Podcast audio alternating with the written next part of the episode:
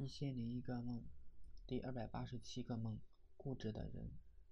有天，老妈正在厨房烙油馍，我去看的时候，发现可能火太大，下面都烧焦了。老妈像是没有看见。又过了一会儿，有传言说外星人入侵了，让所有人躲在房间的阴暗角落，不要开灯，不要大声说话。老爸和老弟坐在西屋里，我和老妈坐在东屋床上。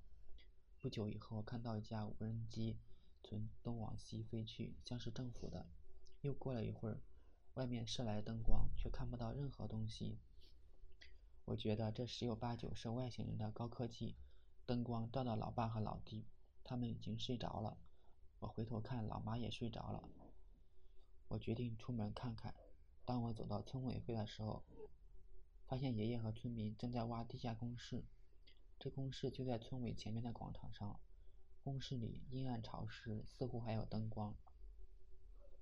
我赶紧回家叫醒老妈说：“爷爷在村里边挖公事，这不是很危险吗？要是被外星人发现了怎么办？要不要叫他回来？”老妈说：“他几个儿子女儿都不管他，你瞎操什么心？”我说：“可是……”老妈最后还是起床去看了。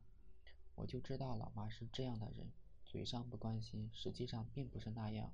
可能我们家族遗传就是这样，所以无形中产生了很多矛盾。